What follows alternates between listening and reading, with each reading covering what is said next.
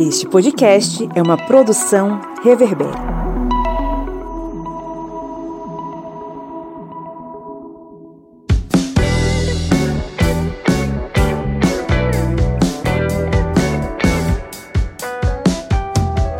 Olá, historiantes! Está entrando no ar o FAQ, o seu programa de perguntas e respostas que responde às dúvidas mais frequentes sobre história e outras ciências humanas comigo, professor Pablo Magalhães. No episódio de hoje, vamos explicar como o Quilombo dos Palmares funcionava, passando pela sua estrutura social e política e resolvendo de vez a questão sobre a existência ou não de escravidão entre os palmarinos. E aí, bora para o nosso 11 primeiro FAQ? Esse tema, vez ou outra, reaparece, principalmente quando nos aproximamos do Dia da Consciência Negra. Prestando um desserviço à história do Brasil, o jornalista Leandro Narlock, em seu livro Guia Politicamente Incorreto da História do Brasil, levantou a hipótese de que Zumbi, entre aspas, mandava capturar escravos de fazendas vizinhas para que eles trabalhassem forçados no quilombo, sequestrava mulheres e executava aqueles que quisessem fugir do quilombo. São diversos os problemas historiográficos em uma citação apenas, e por isso partimos daqui para explicar alguns pontos. Vamos à pergunta de hoje: Zumbi dos Palmares era senhor de escravos? Antes de responder a pergunta, deixa eu te lembrar de clicar em seguir nosso podcast e ativar o sininho para receber todas as nossas novidades. E se você estiver ouvindo a gente no Spotify ou Apple Podcasts, não esquece de dar 5 estrelas para fortalecer nosso projeto.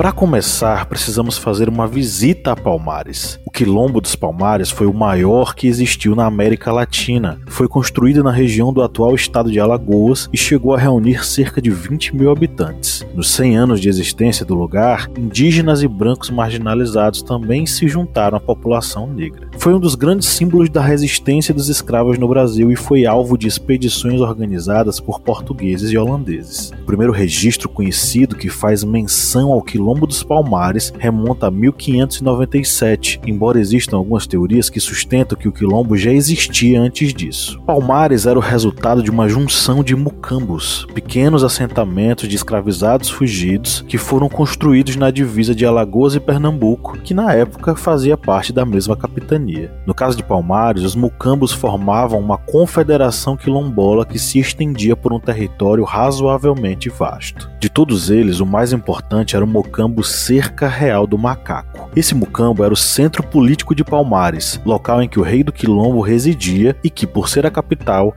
era o mais populoso e era formado por cerca de 6 mil habitantes. Os palmarinos chamavam Palmares de Angola Janga, que significa pequena Angola, e demonstrava a disposição desses em construir um pequeno estado aos moldes dos reinos africanos da época. Não existe, porém, um conceito específico para identificar o sistema político-social de Palmares. A política da terra pode ser vista como uma socialização em que não havia propriedade, posse, dinheiro ou classes sociais. A prática agrícola era marcada pelo coletivismo, em que todos possuíam funções ligadas à terra e o que fosse colhido pertencia a todos e todas. Os registros existentes fazem menção a dois líderes em Palmares. O primeiro, Zumba, líder de Palmares até 1678. Ele era filho da importante princesa Aqualtune, que liderou a Angola Janga na luta contra a escravidão. Assumindo o título de Ganga Zumba, do Quimbundo Grande Lorde, ele deu início a um governo centrado e envolvendo todas as partes do quilombo como corpo único de uma espécie de nação de origem angolana, coisa que não era vista em lideranças anteriores. Seu comando ficou sediado nas vilas maiores e mais centrais da região, o Cerco do Macaco, e chefiava um conselho de chefes de mocambos. Como uma espécie de rei, ele articulou uma administração dos mocambos menos centrais. Zumba foi morto dois anos após ter dissidências no quilombo pela questão do acordo de paz com os portugueses. Em 1678, Zumbi dos Palmares assumiria como líder, cargo que ocupou até o momento em que o quilombo foi destruído em 1694. O que se sabe sobre a vida adulta de Zumbi é que ele era o homem de confiança do chefe do povoado, trabalhava como líder do exército de Palmares e no final do século XVII já liderava sozinho o quilombo. Ele morreu em 20 de novembro de 1695 após ser traído e morto por um companheiro, Antônio Soares. Uma vez no poder,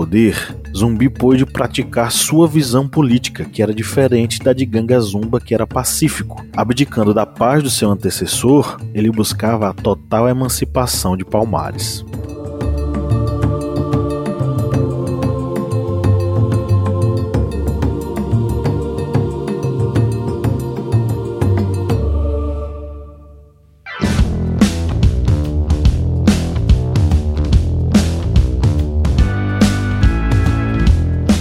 E aí, tá curtindo o trampo? Saiba que você pode contribuir com a gente no apoia.se barra historiante ou no aplicativo da Aurelo por apenas R$ reais mensais. Você ajuda o projeto e ainda recebe recompensas, podcasts e vídeos exclusivos, mini cursos, sorteio mensal de livros e muito mais. O link tá na descrição do episódio.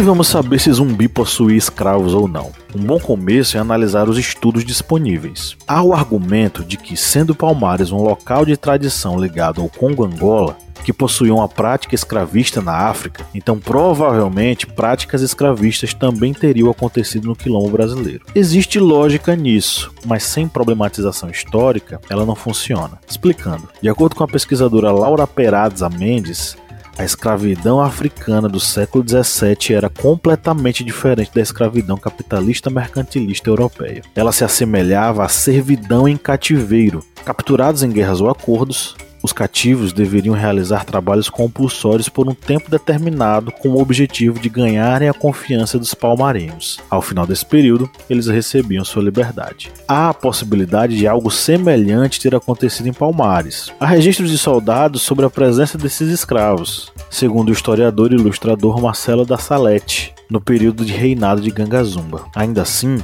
era um cativeiro temporário. Um dos critérios para seu fim, por exemplo, poderia ser a participação deste cativo em alguma expedição contra os engenhos. O objetivo era também adquirir a confiança dos palmarinos. Zumbi possivelmente é o nome de um cargo e não de uma pessoa. Um zumbi seria um líder religioso e militar. As documentações não são conclusivas se houve um ou vários zumbis, mas o personagem com este nome que conhecemos liderou a resistência em Palmares após a morte de Gangazumba. E por décadas os palmarinos lutaram pela sua sobrevivência. Entre 1692 e 1694, essas lutas ocorreram contra a expedição do bandeirante Domingos Jorge Velho, que foi contratado a um valor altíssimo para destruir o quilombo. A tropa do bandeirante foi formada por milhares de homens e até canhões. O fim de Palmares aconteceu em 1694, quando a expedição destruiu cerca real do macaco. Para se aproximar do quilombo, o bandeirante ordenou a construção de uma contracerca que permitiu a aproximação dos canhões da capital palmarina. Cercado, o Mocambo foi destruído e Zumbi fugiu. Em 20 de novembro de 1695, o esconderijo de Zumbi foi denunciado. Ele foi emboscado,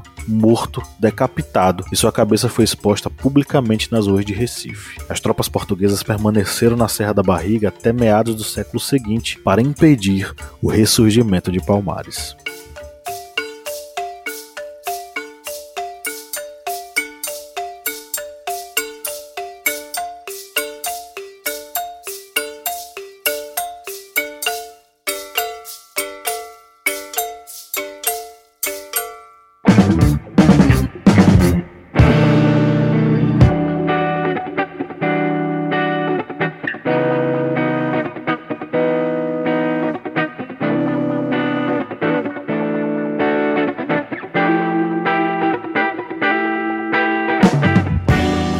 Voltando à pergunta lá do início do episódio: Zumbi dos Palmares era senhor de escravos?